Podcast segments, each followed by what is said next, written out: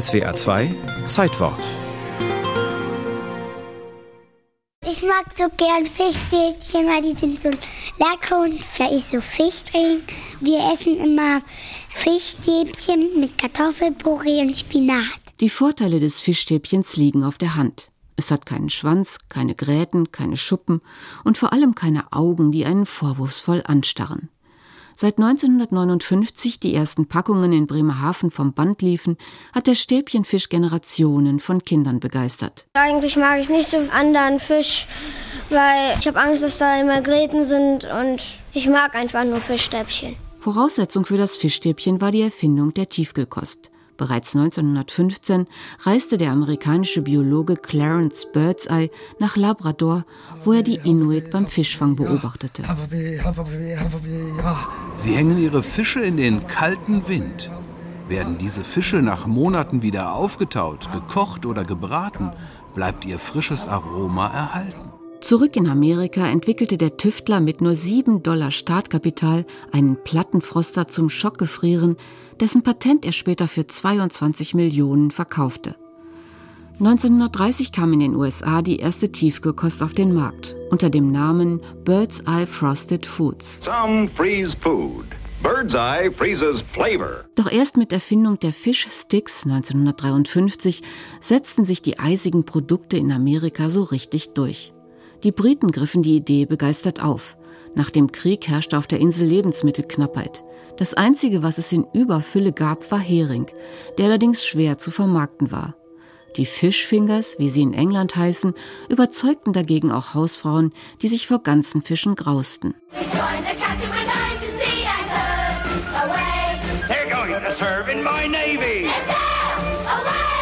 Tiefkühlpionier Clarence Birdseye 1956 verstorben, feierte seine Auferstehung als Werbefigur Captain Birdseye. Auch bei uns avancierte das Fischstäbchen nach seiner Einführung rasch zum Renner und verhalf der Tiefkühlkost zum Durchbruch. Man braucht ja keinen Fisch mehr auf dem Markt zu kaufen und den zu schuppen und auszunehmen, sondern man hatte die schon fertig paniert. Und dazu der Spinat. Und die Kinder, wenn die aus der Schule kamen und die kriegten dazu noch Stampfkartoffeln, dann waren die mehr als glücklich. Zunächst bestanden die Stäbchen meist aus Hering. Heute wird vor allem Seelachs verwendet, solange es den noch gibt. Die Fische werden in riesigen, schwimmenden Fischfangfabriken direkt nach dem Fang filetiert und in flachen Platten schockgefrostet. In Bremerhaven, der Kapitale des Fischstäbchens, sägt man aus den Eisblöcken die bekannte Rechteckform. Und dann kommt das Wichtigste. Außen, da ist so Paniermehl da. Rotes Paniermehl. Panierter Fisch nennt man ihn. Die sind sowas von knusprig. Zu einem Drittel besteht das Fischstäbchen aus Hülle. Die Panade, die sich beim Frittieren oder Braten in der Pfanne mit Fett vollsaugt, ist für Ernährungsexperten ein Graus. Für Kinder ist sie allerdings unentbehrlich. Mit der Panade, da esse ich das zusammen, dann schmecke ich den Fischgeschmack nicht so sehr, weil das mag ich dann nicht. Und bei mir immer die Panade beim Fischstäbchen abfällt, dann dann esse ich die Panade noch, aber den Fisch nicht. Verbraucherschützer kamen bei Untersuchungen zu dem Schluss, dass die meisten Stäbchen dennoch ein guter Fang sind. Vor allem, wenn man sie im Backofen zubereitet. Und das Gerücht, dass sie aus Fischabfällen bestehen, gehört heute eindeutig ins Reich der Legenden. So wie die Geschichten von Captain Blaubeer. Das letzte Fischstäbchen wird immer dem großen Fischstäbchen geopfert. Hä?